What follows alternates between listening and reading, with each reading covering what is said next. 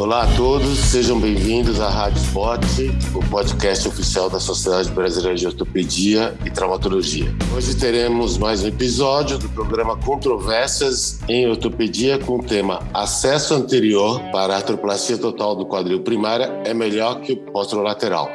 Eu sou Roberto Dantas Queiroz, aqui de São Paulo.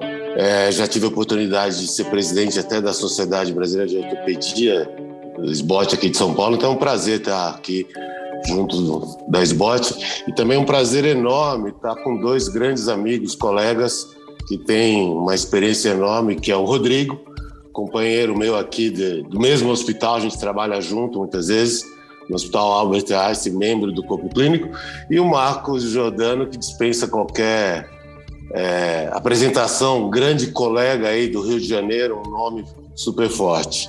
Então é um prazer poder estar mediando esse bate-papo que a gente vai ter aqui sobre vias de acesso. Então, assim, a primeira coisa, o Rodrigo, ele faz, teve o treinamento dele em via posterior, sobretudo. Então, perguntar para o Rodrigo qual que é a vantagem que ele encontra, principalmente na via posterior, para fazer uma prótese total de quadril primária, lógico. Bom, Roberto, é, prazer estar aqui com vocês, meus grandes amigos aí. É, na verdade, a via posterior é uma via bastante consagrada, já conhecida. É, eu queria dizer que a gente migrou, na verdade, da via com a do trocânter do Charlie para a via posterior. A gente migrou para a via posterior, porque a via posterior dá uma abordagem muito ampla, você tem um acesso, que eu considero uma vantagem, né? Tem um acesso excelente ao acetábulo e excelente ao fêmur, é, independente da causa, do motivo pelo qual você vai fazer a cirurgia. Então, desde uma artroplastia primária simples até uma artroplastia primária é, complicada, por exemplo, displasia do quadril, luxação congênita do quadril, a via posterior te permite uma abordagem é, bastante boa. Eu acho que essa é, é uma das grandes vantagens é, da via posterior, é a facilidade de acesso tanto ao acetábulo quanto ao fêmur, independente das deformidades. Né? Perfeito. Marcos, você, lógico, teu treinamento inicial foi com outra via. Não sei se foi a lateral ou a posterior, e aí você, hoje em dia, faz praticamente mais, né? não em todos, acredito, a via anterior, que também tem alguma experiência. Qual que é a sua grande vantagem que você vê no, na via anterior? Bom, Roberto, Rodrigo, um prazer estar aqui com vocês. como é bom a gente estar tá, tá, tá tendo oportunidade aí de discutir, porque a gente está sempre aprendendo junto, né? Essa é a verdade. Então é muito bom. E é um assunto bastante relevante, né, que as pessoas estão cada vez mais interessadas, né, até pela, pelo, pelo, pelo redescobrimento da via de acesso anterior, propriamente dita. Eu, a minha escola foi de acesso posterolateral. Então, eu aprendi na, com o professor Carlos Mesquita, um Liste Palmeira, que é um pouco mais, mais velho que eu, lá na, na no, no, Hospital Universitário Pedro Ernesto, na UERJ, e sempre fiz, né, no meus, desde o meu, no início da, da especialidade, a via de acesso pós-lateral. Eu concordo em gênero, número e grau com o Rodrigo. É uma, uma, uma excepcional via de acesso. É a via de acesso que o cirurgião certamente vai, na minha concepção, né, vai se sentir mais confortável para resolver todo tipo de problema. Né? Mas de 2008 2007, 2006 eu já comecei a, a me interessar, ligar um pouco, a, a direcionar a antena para o acesso anterior. Né? E de 2008 para cá eu comecei a fazer, comecei a visitar serviços fora, né? É, visitando médicos aí que, que tinham bastante experiência, então tive dezenas de oportunidades aí de estar com outros colegas de fora e comecei a me interessar, comecei a estudar um pouco mais a via de acesso anterior e hoje eu digo para você, como você bem falou, 90, mais ou menos 90 a 95% das minhas primárias hoje eu faço pelo acesso anterior. Mas cabe uma ressalva aí. Eu acho que o próprio acesso anterior, ele tem formas diferentes de você abordar. A forma que eu faço, que é usando um dispositivo especial para membro inferior, eu particularmente eu reconheço como uma cirurgia já diferente do acesso anterior sem esse dispositivo. Então, são coisas que também, e na literatura, quando a gente vai avaliar as publicações, essa, esses detalhes, eles não são muito, muito bem é, discriminados, entendeu? E aí a gente corre o risco de também ler de uma maneira crua e crua determinados artigos e tal, a gente não conseguir separar também aquela coisa, aquela máxima lá do, da gente que vem do trauma, não separar a maçã da laranja, entendeu? Mas, assim, como, como respondendo a tua pergunta diretamente, eu acho que a grande vantagem da via de acesso anterior é o fato de você conseguir oferecer uma reabilitação mais confortável para o paciente. E é isso que a gente tem notado nessa nossa experiência aí, nessa nossa experiência já de mais de 10 anos fazendo acesso anterior e de mais de, de 500, mais, mais de 600 próteses por acesso anterior. E o outro aspecto que eu acho bastante relevante é, é a questão da estabilidade, né, que a gente vai poder discorrer sobre isso, classicamente o posto-lateral, ele um, um, problema, o calcanhar de Aquiles do posto-lateral era a questão da instabilidade. É claro que hoje não mais, o Rodrigo vai poder dissertar sobre isso. Hoje, com, a, com, a, com o avanço da técnica, com o reparo da, das estruturas posteriores, com o aumento das cabeças, isso deixou de ser um, um problema efetivo posto-lateral, mas ainda assim o acesso anterior ainda me dá um conforto maior em relação a isso. Eu acho que basicamente isso, esses dois motivos que eu, que eu enumeraria como vantagem do acesso anterior? Ô, Rodrigo, é, por exemplo, eu faço as três vias. É, meu treinamento principal é com a via lateral. Como o Marcos falou, existe diferença nas três vias da original para o que se faz hoje em dia. Por exemplo, via lateral. A gente não faz o acesso lateral direto, é uma modificação também. Você não abre o glúteo médio praticamente. Então, aquela lesão do nervo praticamente não existe. Então, existe esse mito que você mexia no glúteo médio e acabava com o glúteo médio. Então, existe uma variação. É um radinge modificado com Pascarel.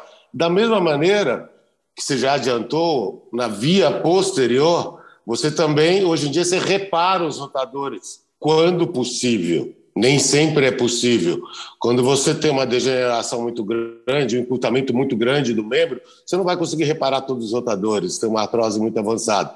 Mas é lógico que na grande maioria das vezes você consegue reparar. Então também esse mito de que luxa mais também está caindo um pouco.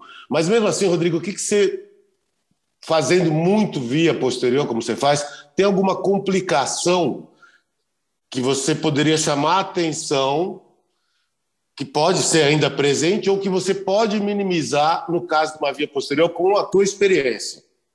Então, é muito interessante essa pergunta e eu acho que é, o que o Marcos falou é absolutamente verdade. Eu vou contar um pouquinho da história do que aconteceu rapidamente. A gente migrou da via lateral com a para a via posterior. É, e é, isso lá na Santa Casa, que a minha formação é da Santa Casa. E aí as nossas próteses começaram a luxar. E aí no show uma, no show duas, no show três, no show quatro, fizemos uma reunião no grupo e falamos assim, ó, não vai dar, né? Não vamos conseguir. Não dá para continuar. A gente saiu de uma via que era totalmente estável para uma via em que nosso índice de luxação é altíssimo. Nessa época, um, do grupo foi para a Holanda visitar um serviço lá na Holanda de um cara que faz uh, via posterior também. E aí, conversando com ele sobre isso, ele falou assim: olha, com a gente foi a mesma coisa. A gente, quando mudou para via posterior, nosso índice de luxação foi tremendo. A gente quase, quase voltou para fazer uma via que não a via posterior. Então, acho que o calcanhar de Aquiles da via posterior ainda é a instabilidade, embora com um bom treinamento, e com tudo que o, que, o, que, o, que o Marquinho falou, quer dizer, reparo das estruturas é, dos, dos músculos rotadores, um bom posicionamento acetabular, um bom posicionamento femoral, fazendo teste intraoperatório de estabilidade, eventualmente aumentando o tamanho da cabeça, hoje o nosso é altamente baixo, comparável uh, depois de tantos anos de experiência, né, do grupo e dos grupos em geral, aí de quem tem experiência, isso aí já não é mais um problema é, frequente. Mas, se eu fosse dizer assim, qual é o calcanhar de Aquiles da via, é a possibilidade de uma maior é, incidência de luxação. Para isso é tentar é, causar menos dano à anatomia quando você está fazendo a via de acesso, Né? Lembrar que hoje eu não solto mais o glúteo máximo, eu não solto cápsula anterior, eu preservo uma parte da cápsula posterior. Quando é possível, eu não abro o piriforme, quer dizer, eu deixo o piriforme intacto, reparo as estruturas posteriores e posiciono bem a prótese. Com isso, o índice de luxação baixa bastante. Mas não dá para tirar a pulga atrás da orelha. Quando você tira a pulga atrás da orelha, você vai ter uma luxação. Então, é atenção e melhoria na técnica. Eu acho que isso resolve uma parte do problema. Maravilha. Agora, eu volto para o Marcos, assim, no mesmo sentido, com a tua experiência, que já é longa, pelo que você já passou para a gente, existem inúmeras complicações que são relatadas com a via anterior. Lógico, tem a curva de aprendizagem, mas continua existindo ainda algumas complicações. O que, que a tua experiência pode passar para os nossos colegas para a gente minimizar essas complicações da via anterior? Roberto, excelente pergunta.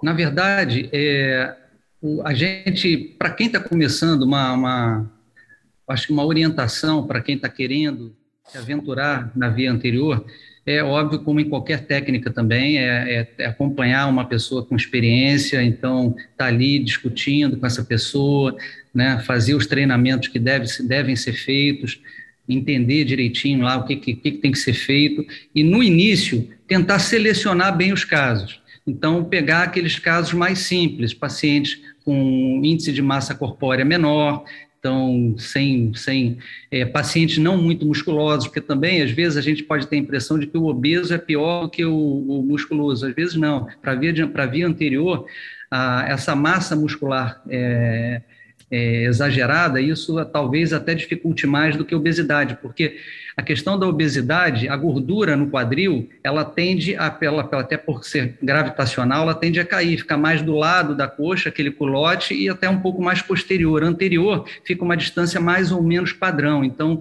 a obesidade em si não é um grande problema. Agora, a pessoa com uma, uma memória muscular uma massa muscular muito desenvolvida, isso é difícil. Né? É, pessoas com colo é, muito curto, isso pode dificultar, então, pessoas com altura muito baixa. Então, selecionar bem o caso, eu acho que essa é a mensagem para não, não ter nenhuma, nenhuma, nenhum dissabor, né? Então, óbvio que o nosso objetivo sempre é beneficiar os nossos pacientes e oferecer o melhor para eles. Então, que seja assim, que a gente tenha sempre isso em mente. Agora, problemas específicos, eu acho que mais que a via anterior pode propiciar mais, assim como o Rodrigo, ele falou da questão do, do da instabilidade na, no acesso postulateral, o, na anterior, você manipula o fêmur de uma maneira um pouco mais agressiva. Então, é, existem relatos na literatura de maior risco de fratura do fêmur. Né? O acetábulo não, o acetábulo a gente fica com uma visão bastante direta ali, bem de frente. Mas o fêmur, né, se a pessoa não tiver determinados cuidados e não seguir determinados aspectos técnicos, tem mais risco de fraturar o fêmur.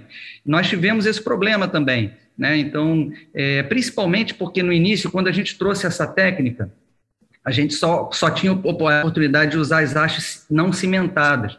E depois que a gente, que até a Visa liberou, é, e aí a gente conseguiu começar a fazer a, as hastes cimentadas. Então, eventualmente, a gente acabou usando, forçando uma barra para usar mais haste não cimentada, e a gente sabe que a própria haste não cimentada, a técnica não cimentada, envolve um maior risco de fratura intraoperatória. Mas existe, esse é um problema descrito da via de acesso anterior. O fato da gente fazer com esse dispositivo de tração, honestamente, eu particularmente, eu percebo que isso atenua bastante esse problema também. É, outro problema bastante descrito com a via de acesso anterior é a questão da, da proximidade e da, da, da neurite do, do cutâneo femoral lateral, né? porque no acesso, a, a, os ramos do cutâneo femoral lateral, eles estão ali, então, quando a gente faz o acesso de Ritter, no intervalo de Ritter mesmo, a gente lateraliza um pouco o acesso, a gente já foge disso um pouco. Mas na minha prática, ainda a gente tem mais ou menos um terço né, de, de, de alguma alteração do, do cutâneo femoral lateral, mas também de uma maneira extremamente é, incômodos, frustros, né, e que não levam a maiores consequências para os pacientes. A literatura é muito variável em relação a essa coisa do, do cutâneo femoral lateral. Tem um autor que, que, que varia ali de 2% até 80% de alteração. Então, a literatura também é variável, porque é aquela coisa, as técnicas também, mesmo do acesso anterior, elas são um pouco diferentes, né? Cada cirurgião vai desenvolvendo ali alguma coisa, e isso não fica muito bem relatado nas publicações científicas. Acho que basicamente isso. O resto, a estabilidade, eu acho que a estabilidade do anterior é muito boa, acho que isso é inequívoco. A questão, outros problemas que acontecem em artroplastia, é, como infecção, a infecção não é um problema para o anterior, já existem N trabalhos mostrando que o anterior não é nem melhor nem pior do que os demais para esse tipo de coisa, com risco, mesmo em pacientes obesos, que eventualmente, ah, pode falar o anterior, pode dar, porque está mais perto da prega ali anterior do quadril, mas eu, particularmente, na, na leitura que eu faço da literatura, isso para mim é, não, não, não, não é relevante. E eu acho que é basicamente isso. Os dois problemas maiores seriam o maior risco de fratura, se a pessoa é um pouco mais afoita e desatenta e não segue os, os aspectos técnicos, e a questão do nervo cutâneo lateral, que não é bem um problema clínico relevante. Bom, achei extremamente interessante o que foi falado. O que, que você acha, Rodrigo, sobre as considerações do Dr. Marcos? Eu, eu concordo, eu, eu, absolutamente concordo. Eu, eu acho assim, é, vou dizer a minha impressão. O indivíduo que eu, eu nasci é, sendo formado na via posterior. E, quer dizer, a maior parte da minha, da minha formação foi via posterior. É, eu estava começando quando a gente migrou da via da osteotomia para a via posterior. Então parecia uma coisa meio natural. Você sair de uma via para outra, você vai ter alguma dificuldade anatômica, espacial, tridimensional. Eu acho que o pessoal, que está começando direto na via anterior vai ter menos complicação do que a gente ele vai ser mais rápido o aprendizado. Então, eu concordo 100% com você, é, Jordano. E eu tive as minhas. Eu, eu faço via anterior também em algumas situações, e eu tive algumas complicações no começo que também diminuíram. E aí restaram essas que você falou. Quer dizer, eu acho que o caminho da curva de aprendizado é mais ou menos essa, né? E, e não é que fazendo via posterior você não possa ter uma fratura, não é que fazer, fazendo via posterior você não possa ter, é raro, mas uma lesão, uma neuropraxia do ciático, por exemplo, muito raro. Mas é o que você falou, é cuidado e aprender com quem sabe. Aprendendo com quem sabe, tendo cuidado, a, as complicações vão diminuir. Estou de acordo com você. É, dentro do que o Marcos falou também, e o próprio Rodrigo já falaram, é uma coisa que achou interessante que eu acho interessante passar para todos é que há pouco tempo, final de 2020, eu participei de uma banca de tese de dissertação de mestrado de um colega nosso que chama-se Lorenzo Fagotti. E foi um trabalho muito legal porque ele fez uma revisão sistemática e uma meta-análise de ensaios clínicos randomizados para comparar vias de acesso, sobretudo a anterior e a posterior. Ele tentou incluir, pelo que eu li na tese, até a via lateral, mas não tinha ensaios clínicos randomizados que pudessem juntar as três vias. E o que me chamou a atenção é que também tinha esse conceito que o índice de fratura era maior na via anterior. Nesse estudo dele, a mesma incidência, como o próprio Rodrigo já falou, que você pode ter fratura também. Uma, eh, tanto na via anterior, lateral, posterior, pode ter fratura. No começo, sim, se você for um pouco afoito, naquela rotação extrema que você faz com o fêmur, você acaba quebrando mesmo, ainda mais se for um fêmur fraco. Outra coisa que me chamou a atenção, a gente vê muito falando do tempo de internação. É, eu acho que isso mudou também na nossa condução do paciente. É, o que, que vocês observam no tempo de internação? Aí eu falo o que, que eu encontrei na, nessa via porque a gente fala assim, não, tempo de internação, lógico, quando a gente começou um tempo atrás, ele ficava 10 dias o paciente no hospital, sete dias. Era raro você conseguir dar alta para o paciente com menos de cinco dias. Acho que hoje em dia, todos os nossos pacientes, lógico, sendo um paciente bom, uma prótese sem intercorrência, a gente diminuiu muito esse tempo de internação. Então, começando com você, Rodrigo, relação ao tempo de internação. Eu acho que a melhor coisa que pode acontecer dentro da ciência é esse bate-papo. A melhor coisa que pode acontecer dentro da ciência é alguém é, ter uma evolução dentro da sua técnica que te obriga a melhorar a técnica do outro, né? Quer dizer, então eu acho que a via de acesso anterior trouxe uma série de vantagens. Uma delas, e aí o Marquinhos vai falar melhor que eu, é a diminuição do tempo de internação por uma reabilitação muito precoce e indolor. Ele vai dizer. mas nos obrigou, a quem fazia outra via, outras vias, a buscar um resultado parecido. Né? Então, hoje, a gente tem aí um pós-operatório na via posterior muito, muito pouca dor, os pacientes andam no mesmo dia ou no outro dia. É, Para isso, a gente tem mais cuidado na hora da cirurgia, quer dizer, a gente teve que melhorar a técnica, melhorar a, reinserção da musculatura, enfim, mas o paciente tem pouca dor, reabilita precoce e Vou te falar que o meu tempo de internação, e isso eu vejo se espelhando também em outros colegas, dá em torno de 2,3, 2,5 dias. Com possibilidade da alta até antes. A gente não dá alta antes porque a gente não está acostumado, mas a gente vai chegar lá. Mas isso muito em função das melhorias que a via anterior trouxe e que obrigou a gente a melhorar também a qualidade da nossa via, que é a via lateral. Mas acho que o, o, o Marcos vai poder falar melhor aí em relação a esse tempo de internação. Eu acho que você foi, como sempre, Rodrigo, extremamente feliz, porque eu acho, a impressão que eu tenho, e pelo que eu tenho lido também, é, não tenha dúvida, a reabilitação nas primeiras duas a quatro a seis semanas da anterior, é, efetivamente essa reabilitação parece ser melhor. Mas em relação ao tempo de, de recuperação, isso, de, de, desculpa, de internação, isso parece que não se reproduz muito com esse, com esse entendimento de quem faz a via pós-lateral, né, com, menos, com menos agressão, né, preservando mais a anatomia, o tempo de internação, no meu entendimento, está muito, tá, tá, tá, praticamente idêntico, né, assim, está igual. É, eu não, não, não percebo isso na, na, nas minhas pesquisas e mesmo na minha prática, uma melhora significativa do tempo de internação. Eu imagino que seja isso que o trabalho do nosso Lourenço Fagotti mostrou. Aliás, vou fazer uma parte Lourenço Fagotti é um jovem cirurgião de quadril que muito que está brilhando, um garoto muito competente, muito interessado, estudioso. Então, foi muito bom você trazer essa informação dessa dissertação de mestrado dele, Roberto. Mas aí o Roberto vai dizer para a gente qual foi o resultado aí da, do, do Lourenço, o entendimento lá do Lourenço.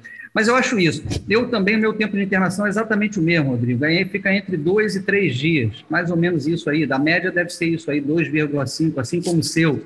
Então, e eu também não tenho muita aspiração de, no meu entendimento hoje, eu não tenho essa pressa toda de dar alta no dia seguinte para o paciente, em um pouquinho mais de 24 horas. Eu, particularmente, eu não me sinto motivado a isso, até porque eu acho que o próprio paciente não se sente motivado para isso, entendeu?